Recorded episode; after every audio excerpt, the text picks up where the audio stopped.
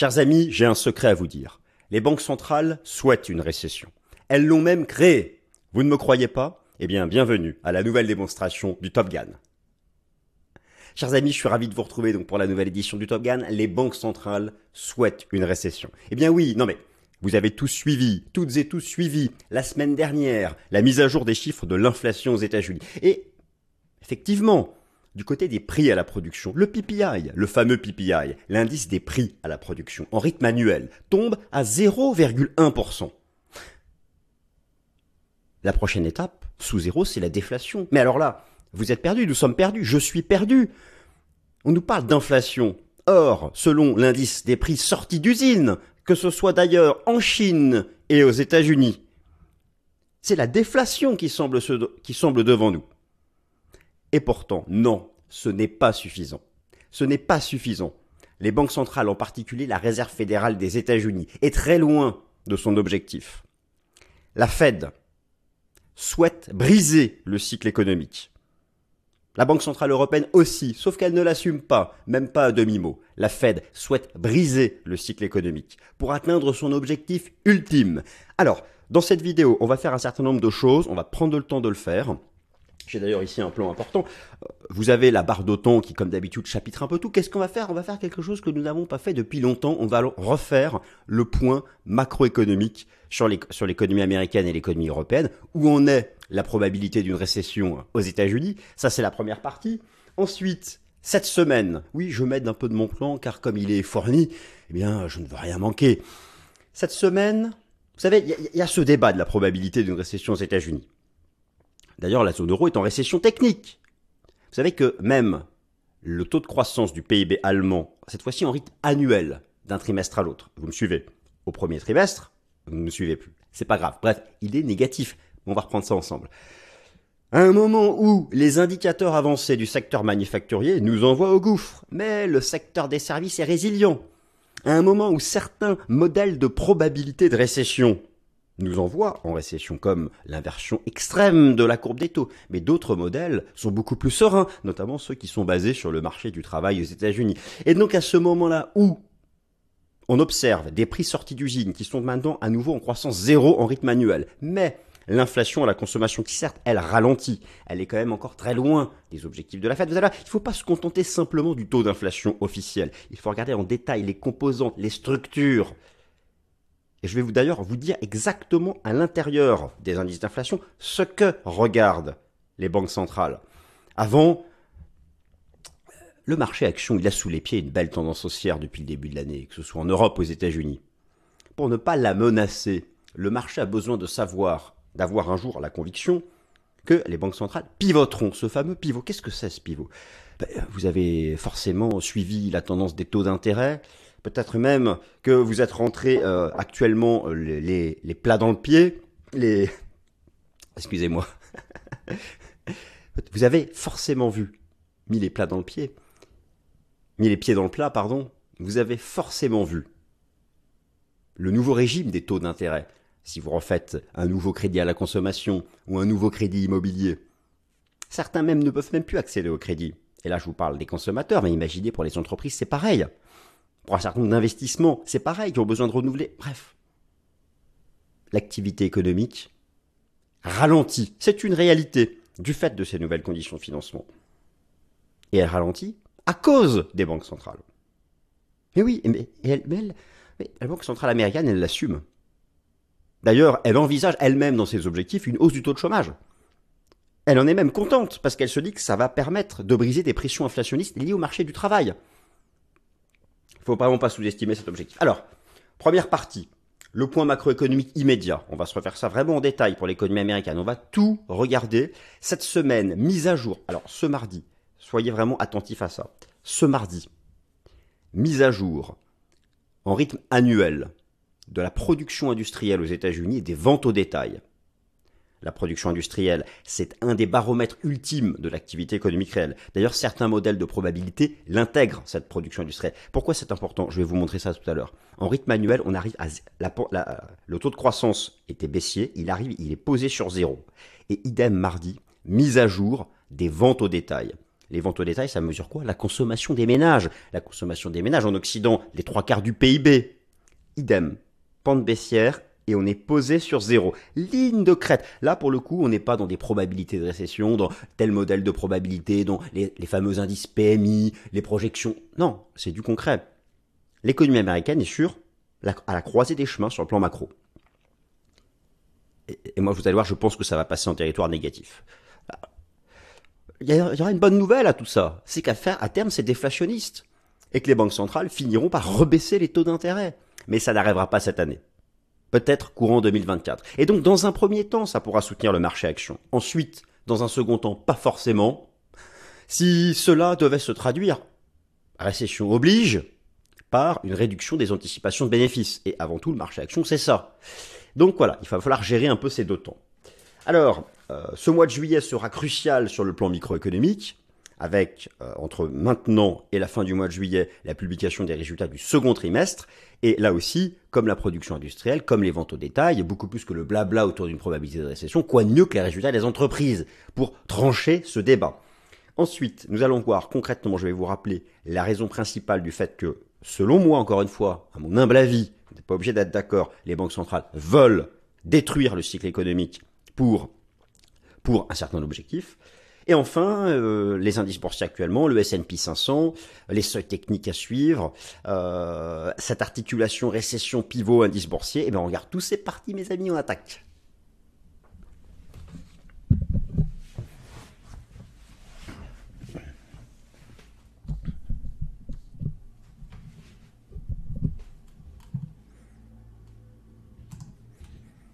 Alors c'est parti, je me suis réduit. Euh, les banques centrales souhaitent-elles une récession? La réponse est oui, et elles l'ont même créée. Bon, eh bien, je vous en propose maintenant la démonstration. Le plan, je viens de vous le donner, s'affiche sous vos yeux. Et on passe directement au vif du sujet, car nous avons du travail. USA et zone euro. Alors, on commence par le point macro. USA et zone euro, l'économie est à la croisée des chemins, ni en expansion, ni en récession.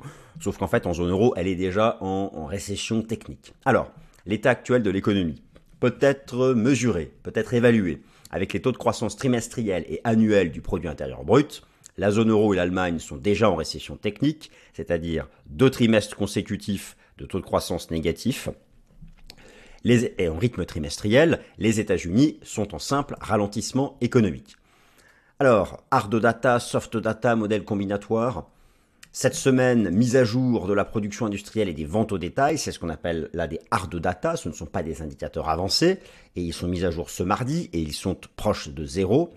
En revanche, le marché du travail américain reste solide, il n'y a pas de vague de licenciements massifs de la part des entreprises, et vous devez comprendre ici qu'il s'agit d'un indicateur imparable de récession. D'ailleurs, c'est pour ça que les indices boursiers tiennent. Tant qu'il n'y a pas de dégradation du marché du travail américain, le taux de chômage, il est, il est plat tout en bas. Tant qu'il n'y a pas de dégradation du marché du travail américain. Tant qu'il n'y a pas de dégradation du marché du travail américain, les économistes ne s'inquiètent pas de la santé des entreprises. Quand est-ce qu'une entreprise licencie? Elle, peut vouloir éventuellement se débarrasser d'un mouton noir ou de quelqu'un qui gêne la stratégie. Ok, non mais très bien, mais quand est-ce qu'une entreprise licencie de manière importante? C'est lorsqu'elle craint de plus pouvoir payer les salaires c'est lorsque ces anticipations d'activité sont en baisse. Donc lorsque le taux de chômage se met à augmenter, c'est que plusieurs entreprises ont ce raisonnement-là. Bah, ça ne veut pas dire que l'économie accélère. On est d'accord. C'est le juge de paix.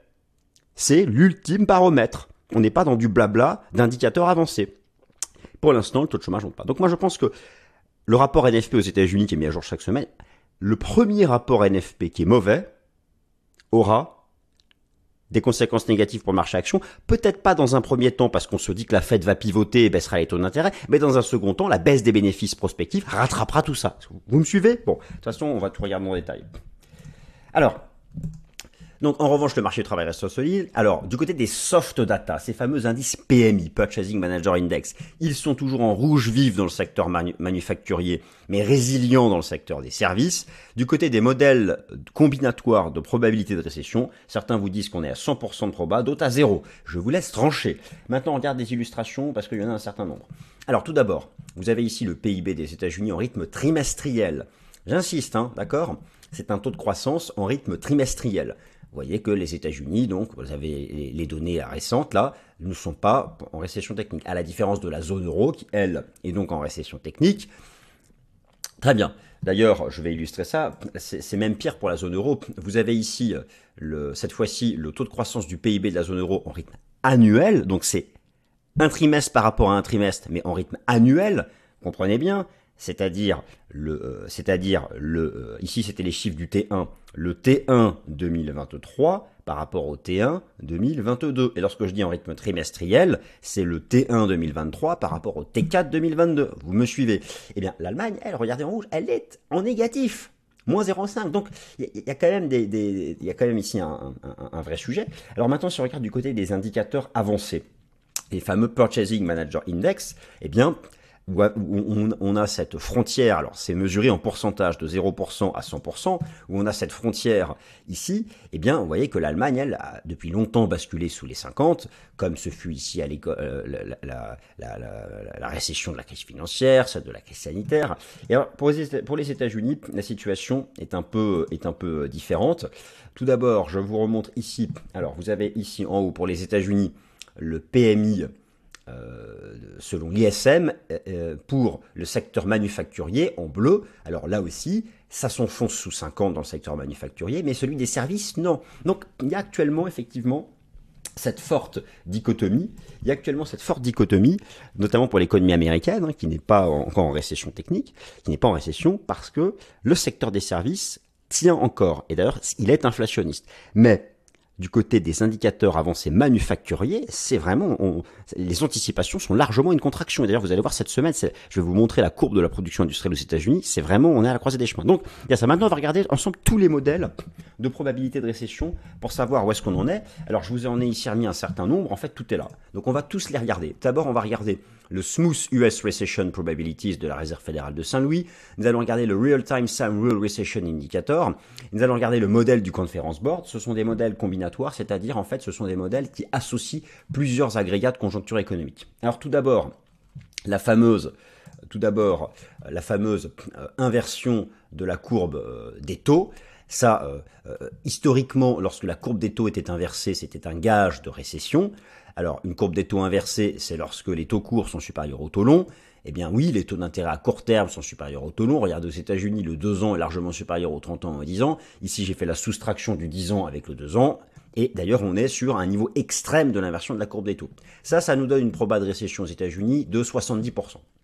Alors, maintenant, lorsque je vous disais que le marché du travail aux États-Unis reste solide, effectivement, le taux de chômage est au plus bas.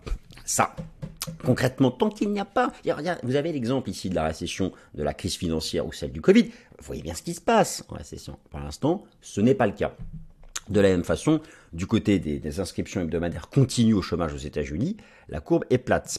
Donc c'est pour ça d'ailleurs que le, marché action a continué de, de progresser. Mais il y a quand même un certain nombre de doutes qui apparaissent. Regardez par exemple la tendance aux États-Unis à aux destructions d'emplois les job cuts, ça se met en place. Il y en a eu beaucoup ici dans le secteur de la tech, mais voilà. Donc il y, a, quand même des choses. Alors regardons du côté des, modèles de, probabilité. Tout d'abord celui du conference board.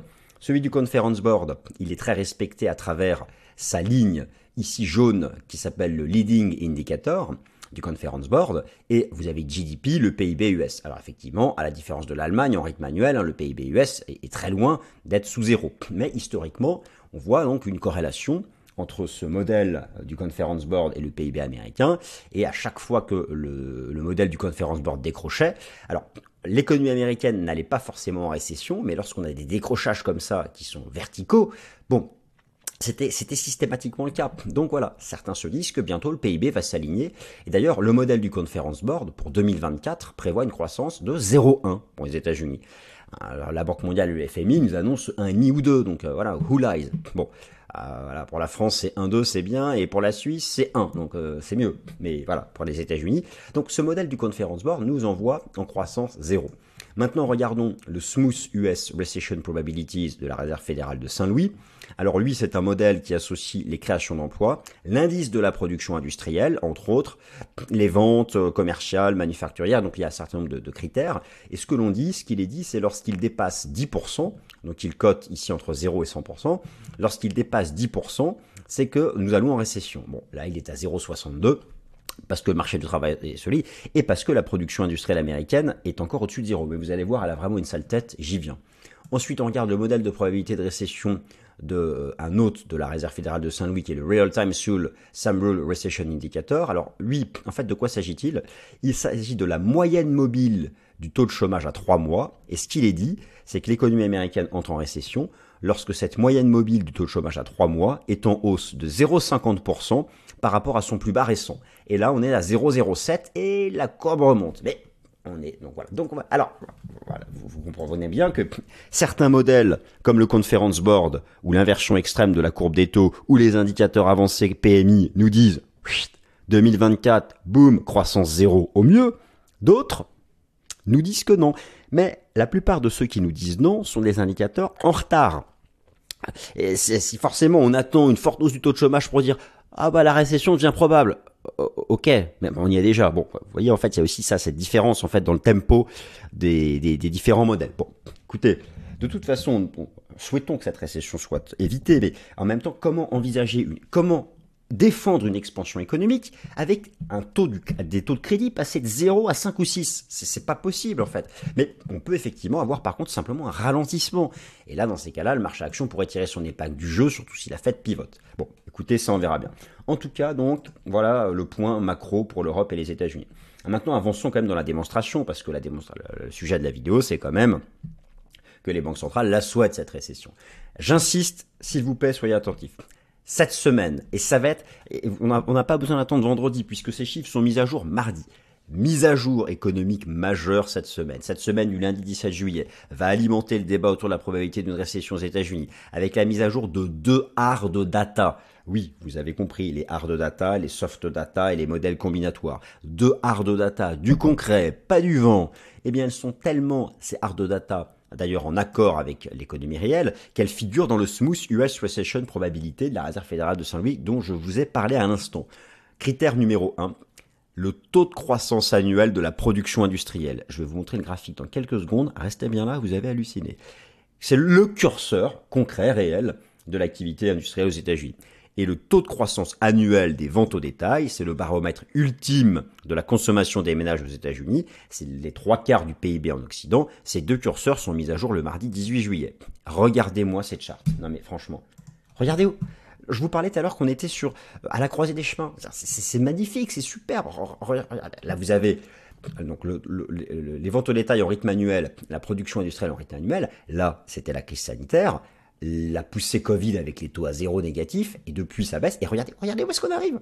Les ventes au détail, on est posé sur zéro. Et là, regardez la prod, elle est posée sur zéro. Vous savez, je vais vous dire une chose.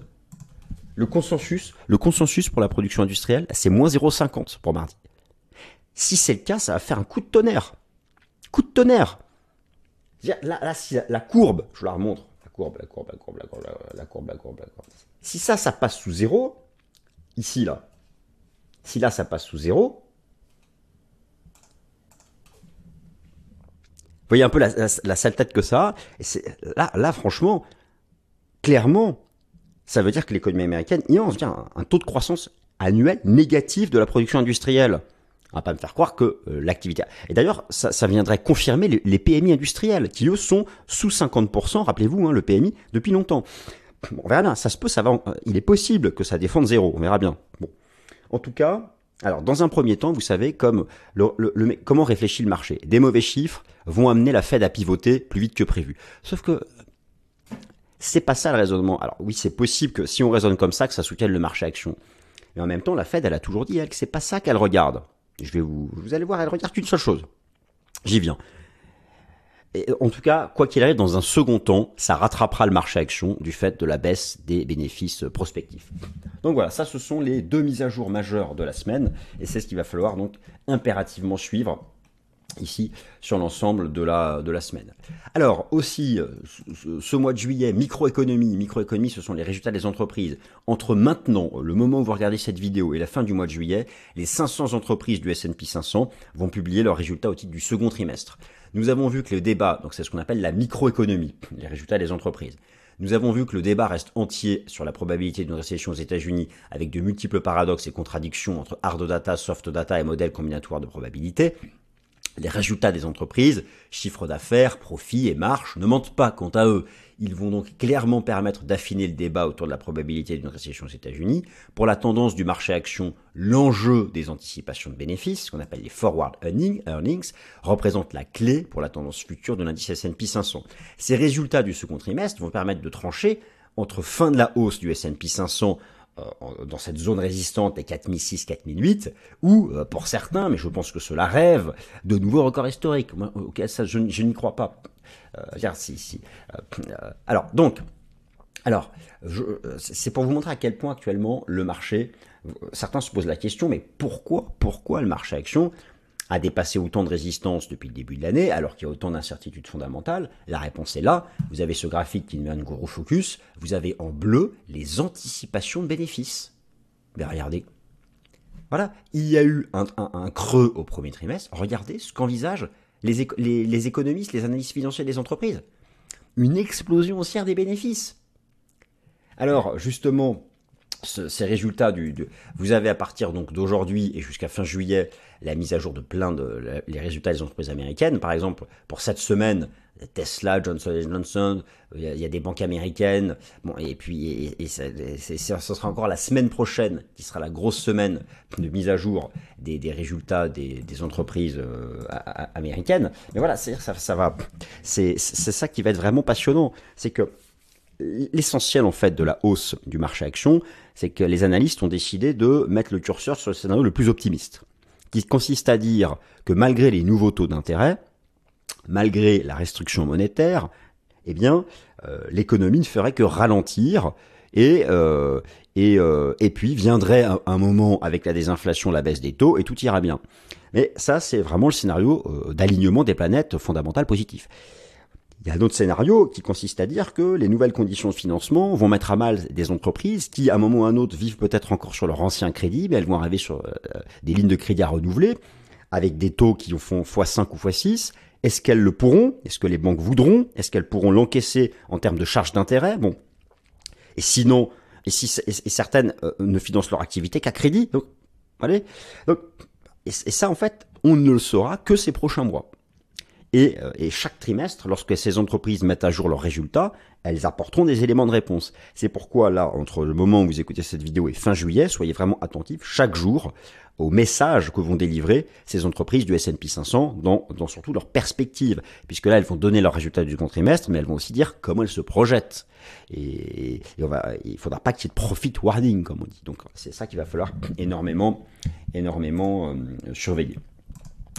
Et donc, alors dans tout ça, euh, les banques centrales souhaitent une récession. Euh, eh bien oui, les Fed et la BCE souhaitent une récession et elles ne vont pas pivoter cette année 2023. C'est, encore une fois, ce n'est que ma conviction. Alors tout d'abord, chacun doit bien garder à l'esprit que la raison d'être d'une banque centrale est de battre monnaie et de défendre la valeur, sa valeur domestique. En clair, de maintenir l'inflation sous contrôle. L'objectif actuellement unique de la Fed et de la BCE est de ramener l'inflation sous-jacente à 2% et surtout de la maintenir sous 2%. C'est l'objectif unique. Une simple tendance baissière du taux d'inflation, ce qu'on appelle la désinflation, n'est absolument pas, n'est absolument pas, n'est absolument pas une condition suffisante pour satisfaire les banques centrales. L'autre point crucial, c'est l'inflation sous-jacente qui compte, en particulier celle des services. Bien oui, en Occident, nous sommes des économies de services, hors biens, hors alimentation et énergie. La désinflation actuelle est-elle structurellement suffisante? La tendance est bonne, mais la réponse est non. Et si cela dure, alors seule la récession sera la solution. Alors, effectivement, vous avez euh, forcément suivi la semaine dernière, il y a eu aux États-Unis la mise à jour de l'indice des prix à la consommation, le CPI, et l'indice des prix à la production, le PPI. Le PPI, c'est une catastrophe il est, à zéro. Alors voilà, là, forcément, oui, je, suis d'accord avec vous, je suis d'accord avec vous. Le PPI est à zéro. Pourquoi est-ce qu'il nous parle d'inflation? Il n'y a plus d'inflation. Le PPI, il sera négatif. C'est la déflation. Les prix sortis d'usine. Et en plus, les prix sortis d'usine anticipent toujours de quelques mois l'inflation à la consommation. ça peut être un peu différent, c'est plus complexe l'inflation à la consommation. En fait, oui, d'ailleurs, je vais vous montrer les illustrations. Oui, vous les avez là. Oui, regardez déjà en bas à droite, vous avez l'inflation à la production aux États-Unis et en Chine. En Chine, c'est moins 5. Aux États-Unis, zéro. C'est la déflation. C'est un environnement prêt. Regardez, regardez, ça a été mis à jour jeudi dernier. Le PPI aux États-Unis, il est bientôt à zéro. Voilà, alors là, oui, l'indice des prêts à la production, effectivement, oui, ne me parlez plus d'inflation, oui, d'accord, je veux bien entendre ça. Ok, très bien, mais alors, on, va affiner ça. Regardez maintenant la version sous-jacente. En enlevant l'alimentation et l'énergie. Déjà, on n'est pas à zéro. On est à 2,8. On est à 2. Mais oui, effectivement, je vous accorde que ça, c'est excellent. Cette tendance, on est presque en déflation. Mais, mais, mais, la vérité, c'est quoi? Et je vais vous montrer ça tout de suite. La vérité, c'est que pour la Fed, c'est d'abord l'inflation à la, à la consommation qui compte. L'inflation à la consommation. Et elle regarde le PCE et elle regarde le CPI. Le CPI n'est qu'à 3%. Si vous regardez la version sous-jacente, hors les éléments volatiles, oui, la bonne nouvelle de la semaine dernière, c'est que ça, se met, l'inflation sous-jacente en rouge, se met enfin à baisser comme l'inflation nominale. Mais elle est encore à 4,8. Regardons l'inflation des services. Oui, oui, mais oui, la tendance devient baissière. Mais elle est encore à 6,2. Vous savez, j'ai écouté récemment, la, Réserve fédérale des États-Unis, elle se compose d'antennes régionales. J'écoutais, je lisais un article très intéressant qui a été écrit par un des membres importants, exécutants, exécutifs, pardon, de la réserve fédérale de Kansas City, qui est une des antennes régionales de la Fed. Le territoire est tellement énorme que c'est découpé en antennes régionales. Vous savez ce qu'il a dit? Et là, franchement, ça donne des sueurs froides. Voilà ce qu'il a dit. Arrêtez de rêver, nous ne pivoterons pas, nous la Fed, et pour pivoter, il faudra que l'inflation aille sous 2%, on a compris, Bon, là, le CPI est à 3, en version sous-jacente à 4,8, c'est pas 2. Et il a ajouté, il faudra que l'inflation aille à 2% et qu'elle reste sous 2% pendant deux ans. Deux ans. Je pense que lui, c'est un faucon, c'est un des plus agressifs de la Fed. Cette personne qui a dit ça, elle ne vote pas euh, au comité exécutif de la Fed. Mais ça veut dire, ça veut dire que dans ces cas-là, on aura les taux d'intérêt actuels là encore jusqu'à 2026-2027. L'économie ne peut pas accélérer dans. Mais c'est peut-être pas ce qui va se passer. Je pense qu'ils font ça pour que le marché arrête de de, de, croire que les, de trop rêver. Mais voilà, c'est pour vous rappeler que même quand l'inflation sera à 2%, ce sera pas suffisant. La Banque centrale, elle veut voir, elle veut voir s'y maintenir dans la durée. Donc, la messe n'est pas dite. Et, et, et, et les banques centrales souhaitent-elles une récession? La réponse est oui. Oui, oui, archi oui. Et elles vont même la créer.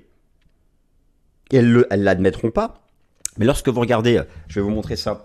Lorsque vous regardez les, euh, les, les, les, anticipations de la Fed, je vous montre ici les, les anticipations de la Fed. Voilà.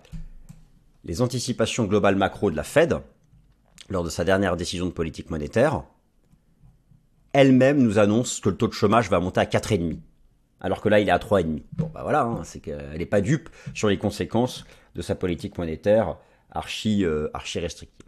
Alors maintenant, récession et indice boursier, comment, comment va se faire le lien L'enjeu des profits prospectifs, de la valorisation du pivot de la Fed? Le, débat sur l'économie et, le marché action, comment se fait le lien? Le lien se fait via les bénéfices prospectifs des entreprises et la valorisation boursière.